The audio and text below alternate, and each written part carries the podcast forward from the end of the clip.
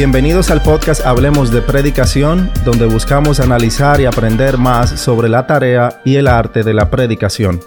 Yo soy el pastor Ángel Cardosa y te agradezco por estar aquí. Si no has escuchado o compartido los episodios anteriores, te invito a hacerlo.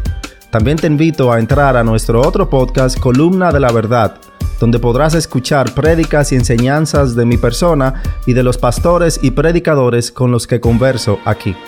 En el día de hoy estaré conversando sobre predicación con el pastor Luis Contreras.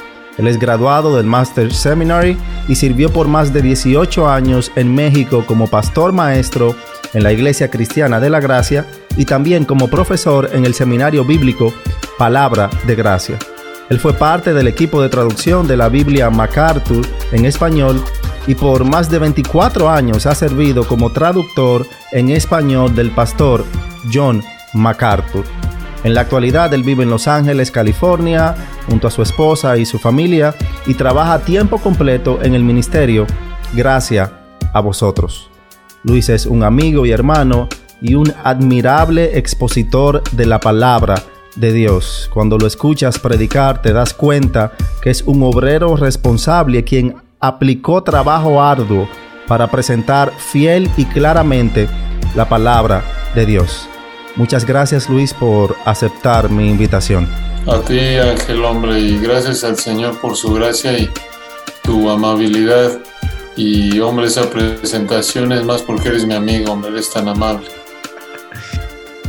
Luis, y siendo tú alguien que te has dedicado a, la labor de predicación y también de enseñar predicación por varios años, yo quisiera en esta primera parte de la conversación centrar, que nos centráramos en lo que es predicación expositiva eh, y que tal vez nos puedas dar algunos fundamentos de predicación expositiva para poder diferenciar lo que es de lo que no es. ¿Cómo defines tú la predicación expositiva? Pensando en una definición simple, eh, clara, sería leer, explicar y aplicar el texto bíblico. Eh, o dicho de otra manera, explicar lo que el autor original quiso que entendiera la audiencia original y aplicar o explicar sus implicaciones prácticas a la audiencia actual. Entonces podemos eh, eh, manejar esas dos, esos dos puntos, ¿no? Por un lado, explicar la intención del autor original, lo que quería que la audiencia original entendiera, ese significado único, y explicar sus implicaciones prácticas para la audiencia actual, aquellos que están escuchando esa explicación y hablar de cómo, cómo eso lleva a que lo apliquen, cuáles son sus implicaciones, también incluir ahí aplicaciones. Eso sería la predicación expositiva tratando de destilarlo y tratando de definirlo de la manera más clara posible. ¿Y cómo se pudieran conseguir, tal vez brevemente, cada uno de esos tres pilares que acabas de dar? cómo el expositor puede traer eh, de lo que el autor original quiso decir a la audiencia original, cómo puede aplicar eso a la audiencia contemporánea eh, y cómo puede ilustrarlo. Tal vez si nos puedes dar algunas definiciones ahí. Claro. Eh, en cuanto a cómo identificar o cómo entender el significado, la intención del autor original, bueno, ahí tenemos que echar mano de herramientas que nos ayuden a regresar al pasado y regresar, por ejemplo, si estás estudiando el libro de Deuteronomio, meterte a la mente de Moisés lo más que puedas, por así decirlo, saber, bueno, ver que, bueno, cuánto él entendía hasta ese punto de lo que Dios había revelado acerca de sí mismo, los primeros cuatro libros de la Biblia, lo que ves de Moisés acá en los Salmos, por ejemplo, y eh, te metes al texto eh, y estudias el idioma original para ver qué significaban las palabras para Moisés en el momento en el que el Espíritu de Dios lo guió para que escribiera Deuteronomio allá por el 1445-1405 antes de Cristo y entrar a un diccionario para ver qué dice. Y de la mano con eso también echar eh, investigar el contexto histórico, qué estaba pasando en ese entonces, ahí en la situación en la que estaba Moisés, en la que estaban los israelitas, por qué les escribió el libro de Deuteronomio, cómo se divide, cómo se relacionan entre sí los diferentes versículos y pasajes, lo que llamamos el contexto literario, el contexto histórico, es la situación histórica en la que se escribió el libro, cuál era de nuevo el entendimiento teológico hasta ahí de Moisés, de lo que Dios había revelado acerca de sí mismo. Por ejemplo, Moisés, obvio, no tenía tanto entendimiento de la obra del Mesías como lo tuvo, dijéramos, eh, Pablo, porque cuando Pablo escribió, bueno, ya se había revelado todo el Antiguo Testamento y ya había una cantidad de revelación mucho mayor en la época de Pablo que en la época de Moisés. Entonces, eso nos va a ayudar a no tomar lo que Pablo, por ejemplo, enseñó e imponérselo a Moisés y decir, bueno, esto es lo que Moisés entendió aquí.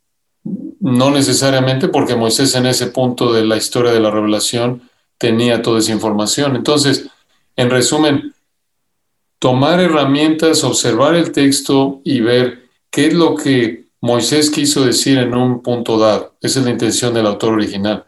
Ahora la pregunta es, ¿cómo se aplica? ¿Cuáles son las implicaciones para la iglesia en la actualidad? Y ahí lo que tenemos que hacer es identificar o distinguir entre algunos aspectos de aplicación o mandatos de Moisés que solo se aplican a su audiencia y nada más, a los israelitas, que fueron los primeros, la generación de israelitas que escuchó inicialmente Deuteronomio. Hay aspectos que no se aplican, por ejemplo, a nosotros en la actualidad como la iglesia. Por ejemplo, hay que identificar lo que no se aplica y lo que se aplica. Lo que no se aplica, en resumen, bueno, hay aspectos que para los israelitas se aplicó porque eran la nación de Israel bajo el antiguo pacto y nosotros siendo la iglesia estamos ya de este lado de la cruz. La iglesia nació en Hechos 2 en Pentecostés. Participamos del nuevo pacto, 1 Corintios 11, pero no estamos bajo el antiguo pacto como la nación de Israel estaba. Entonces, ahí hay dos diferencias abismales que hay que identificar para no aplicar de manera equivocada el texto. Tienes a la nación de Israel y tienes a la iglesia, que es el cuerpo de Cristo, aquellos que son redimidos por Cristo, judíos y gentiles. Y por otro lado tienes Israel en Deuteronomio bajo el antiguo pacto y nosotros, la iglesia, ya estamos participando del nuevo pacto, aunque el nuevo pacto es específicamente para Israel, como lo dice Jeremías 31, Ezequiel también, y aunque somos partícipes por la gracia de Dios, Dios nos ha hecho participantes del nuevo pacto, como lo vemos en 1 Corintios 11, aún así no somos Israel, la iglesia no reemplaza a Israel, somos distintos a la nación de Israel y además el Señor en la cruz cumplió el antiguo pacto, obvio con su vida y lo culminó con su muerte, y lo reemplazó por el nuevo pacto, como lo vemos ahí en el libro de Hebreos. Entonces, esos son aspectos que hay que identificar. Entonces, cuando, por ejemplo, Dios le dice a Israel, quiero que me traigas un becerro, así y así como la iglesia, no tenemos que hacer eso porque eso apuntaba al Mesías y eso era bajo el antiguo pacto y el Mesías ya cumplió eso. Pero si hay aspectos que se aplican a nosotros incluso en nuestra época y en resumen, aquellas verdades que se identifican en el texto se enseñan en toda la Biblia y en particular en las epístolas del Nuevo Testamento.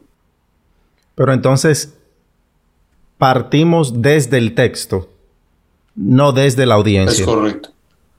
Sí, todo empieza en el texto, por supuesto. Claro. Reconstruimos la audiencia, reconstruimos la situación para entender qué es lo que entendió el autor original, lo que le quería decir. Entonces, eh, por ejemplo, recordemos, incluso en la actualidad, hay ciertas palabras que nosotros usamos hoy día que no se usan ya, ah, que no, que no se usaban hace 20 años, o hay palabras que se usaban antes que ya no se usan, o palabras que tienen un significado diferente. Por ejemplo, para algunos en la actualidad decir plagio, cometer plagio, en ciertos países aún de habla hispana, significa secuestrar a alguien, a alguien, ¿no? Lo plagiaron. Pero en otros contextos o países significa que tomaste la idea de alguien y la presentaste como si fuera tuya, en un plagio literario. Entonces, es lo mismo, hay ciertas palabras que las vemos ahí en Deuteronomio, pero no significan lo mismo en la actualidad. Entonces, ahí es donde está, vamos, en primer lugar, audiencia original, que es lo que el autor original quiso que entendiera la audiencia original, y después tenemos que preguntar cuáles son las implicaciones prácticas o cómo puedo aplicar estas verdades a mi vida. Y eso implica, por un lado, identificar que hay diferencias entre la audiencia original y la audiencia actual, la iglesia, y el contexto de ese entonces y de la actualidad. Y eh, también hay aspectos teológicos, verdades que son atemporales, que se enseñan en toda la Biblia y en particular ver cómo el Espíritu Santo las aplica a la iglesia en las epístolas del Nuevo Testamento o en general en el Nuevo Testamento. Y eh, finalmente, comentabas tú en tercer lugar, en el área de la ilustración, ese es un área ahí en la que cada predicador va a buscar ilustraciones bíblicas o ilustraciones de la vida cotidiana para poder ilustrar, para poder aclarar, para poder explicar de una mejor manera con una ilustración de la vida cotidiana, una ilustración en la Biblia, para que se pueda entender mejor la palabra de Dios, la verdad que se está explicando, el texto, la verdad del texto que se está explicando, o también puede incluir el cómo aplicar dicho texto a partir o ilustrándolo, aclarándolo con una ilustración. O sea que según lo que explicas y según lo que vemos en la Biblia, entonces la predicación expositiva no es algo nuevo, ni es un tipo de predicación. Es correcto. Lo que vemos en la Biblia, lo que nosotros llamamos predicación expositiva, expositiva digamos lo define, no es un adjetivo, predicación expositiva. Lo llamamos así para efectos de identificar un tipo de predicación al que estamos acostumbrados a escuchar en la actualidad o para poderla identificar y de esta manera eh, poderla eh, entender en contraste a otros tipos de predicación. Pero lo que llamamos predicación expositiva, que es explicar la intención del autor original y sus implicaciones prácticas a la audiencia actual, eso es lo que la Biblia llama predicación. La palabra de Dios no presenta otro tipo de predicación. Y esto lo vemos desde Génesis. Eh, por ejemplo, eh, desde Génesis en adelante, una ilustración de Deuteronomio es una serie de sermones, es una exposición de, eh, de hecho, los primeros versículos del capítulo 1. Ahí nos dice que Moisés explicó esta ley, hablando de la ley que en términos, eh, vamos a decirlo, amplios, es Éxodo hasta e, Éxodo Levítico Números. Eso lo, lo explicó Moisés en Deuteronomio la segunda generación del Éxodo y les explicó y aplicó, explicó y aplicó. Deuteronomio es la primera serie de sermones que llamamos expositivos en la palabra de Dios. ¿Qué quiere decir eso? Primera serie de sermones primera serie de discursos, pero así vas a lo largo de las escrituras. Nemías, por ejemplo, Nemías 8, tienes a Nemías predicándole, explicándole a los israelitas que fueron su audiencia en ese momento, después del exilio, tuvo que traducirles del hebreo al arameo y darle el sentido. Esto es explicarle su significado, sus implicaciones prácticas. ¿Por qué? Porque ellos ya no hablaban el idioma en el que el Señor inspiró su palabra hebreo, hablaban arameo después del exilio, estaban a siglos de distancia de cuando Dios dio la ley, habían aspectos históricos en su contexto que eran diferentes. Avanzas en el Nuevo Testamento, el Sermón del Monte es una, es una exposición de la ley también, en, en términos generales. ¿Qué significó y su aplicación? Entras así también con Pablo, por ejemplo llegas a Pablo y cuando dice que predique la palabra en 2 Timoteo 4, él tiene el trasfondo de la sinagoga que viene desde eh, la época del exilio babilónico, en donde se fundaron las sinagogas como eh, casas de enseñanza, de exposición de la palabra.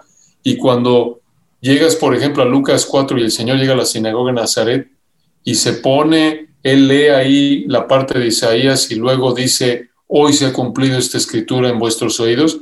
Eso es exposición. Leer, explicar, aplicar. Y cuando Pablo dice que predique la palabra, 2 Timoteo 4.2, simplemente tiene en mente ese trasfondo histórico de leer, explicar y aplicar. Y lo ves en hechos. Cuando llega a la sinagoga, lee, explica, aplica, lee, explica, aplica. El libro de Hebreos, lo mismo. Ves ahí cuando el escritor de Hebreos, como dice el Espíritu Santo, cita un pasaje del Antiguo Testamento, lo explica y lo aplica a su audiencia. Eso es predicación. Si no, adelante. No, puedes terminar. No, si no predicamos así, no estamos predicando la palabra de Dios, aunque digamos que lo estamos haciendo. Eso es predicación desde el punto de vista bíblico. Tenemos que explicar la intención del autor original y aplicarlo a la audiencia actual, leer, explicar y aplicar. Algo que me vino a la mente mientras conversábamos, Luis, es que estos fundamentos que están fundamentados en la Biblia, como enseñaste en varios pasajes, eh, involucra que el predicador se prepare para tan ardua y seria labor de comunicar la palabra de Dios. No puede ser solamente que yo quiero predicar o que yo entiendo que yo debo predicar, sino que debe haber eh, un trayecto que yo curse para prepararme para poder predicar. ¿Tienes tal vez algo que aportar acerca de la importancia de la preparación del predicador? Sí, absolutamente, Ángeles. Es algo prioritario. Ahora, habiendo dicho eso, creo que no toda persona, no todo hermano, todo pastor, predicador tiene el privilegio de tener acceso a prepararse eh, en el sentido de tener algún tipo de acceso a una preparación formal como ir a un seminario o en línea. Si pueden hacerlo sería ideal. Si no, por lo menos eh, a través de algún libro, a través de algún curso, aprender los principios elementales para saber cómo estudiar la Biblia, cómo aplicarla, cómo identificar las verdades que pueden aplicar a su vida, a la vida de la iglesia. De alguna manera, poder tener acceso a un buen libro, a unos dos, tres libros buenos que les ayuden para que ellos puedan hacer un buen trabajo de honrar al Señor en cómo interpretan y predican y aplican la palabra de Dios. Pero si tienen la posibilidad de asistir a un seminario o de prepararse en línea, gracias al Señor, porque hoy día hay varios, eh, varias escuelas que ofrecen preparación a distancia, esto es vía Internet, y definitivamente es necesario para que podamos saber cómo estudiar la palabra, cómo aplicarla, cómo predicarla. Y algunos llegan a decir, bueno, es que la palabra de Dios no manda que vayas a un seminario, te prepares. Bueno, realmente no hay un mandato en el sentido explícito que diga irás a un seminario, pero hay varias ilustraciones a lo largo de la palabra de Dios de la necesidad de ser preparado, ser instruido. Lo ves como una ilustración desde el Antiguo Testamento, un Josué que estuvo bajo el ala de Moisés, bajo el hombro de Moisés, siendo preparado, estando con él. Dios así lo hizo en su soberanía. Obviamente Moisés no fue preparado más que, fue preparado en la soberanía del Señor a través de varias situaciones, ¿no? Pero obviamente fue algo excepcional porque Dios lo llamó de manera directa como parte de ese grupo selecto de personas a lo largo de la historia de la revelación bíblica en la que Dios le habló de manera directa, pero esa no es la norma, incluso durante la época de la revelación bíblica, solo Dios le habló fuera de la escritura, fuera de la revelación escrita, solo Dios le habló, le habló a un grupo selecto de personas eh, de manera directa fuera de la revelación escrita, entre los cuales fue Moisés. Pero también ves, por ejemplo, en el Nuevo Testamento al Señor con los apóstoles tres años y los acusaron en hechos de que eran hombres sin letras y del vulgo pero habían estado con el Señor, habían sido instruidos por Él, habiendo estado con Él tres años. Y llegas a 2 Timoteo 2.2, lo que has oído de mí ante muchos testigos, esto encarga hombres fieles que sean idóneos para enseñar también a otros.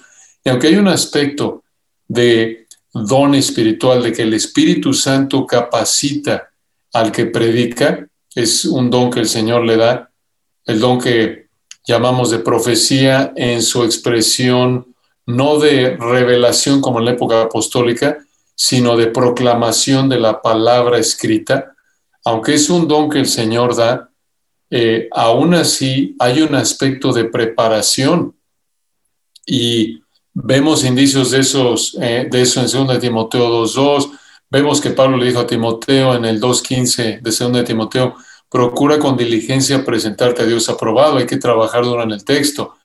Y eh, esto ayuda, incluso en el Antiguo Testamento, escuelas de profetas, encontramos eso, ¿no? Que había algún tipo de instrucción a aquellos que proclamaban la palabra de Dios. Entonces, en resumen, el que tiene la bendición que el Señor da en su gracia de asistir o de prepararse de manera formal en un seminario, lo alentamos a que lo haga.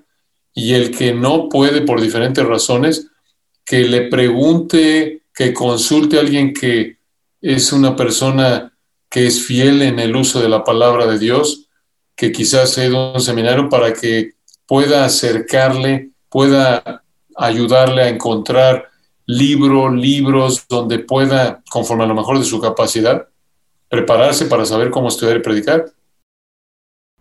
Luis, un último consejo que quieras dar a estudiantes de predicación, estudiantes de la palabra de Dios, algunas palabras de aliento, si hay algo que quieras decir. Sí, eh, que den su máximo esfuerzo conforme a su capacidad.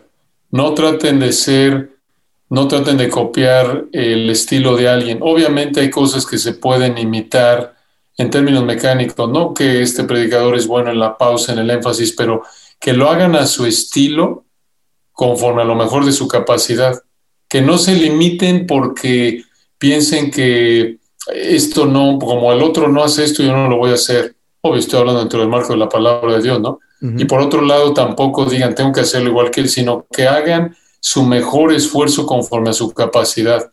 Eh, recuerdo un consejo que continuamente me viene a la mente de nuestro querido hermano Alex Montoya.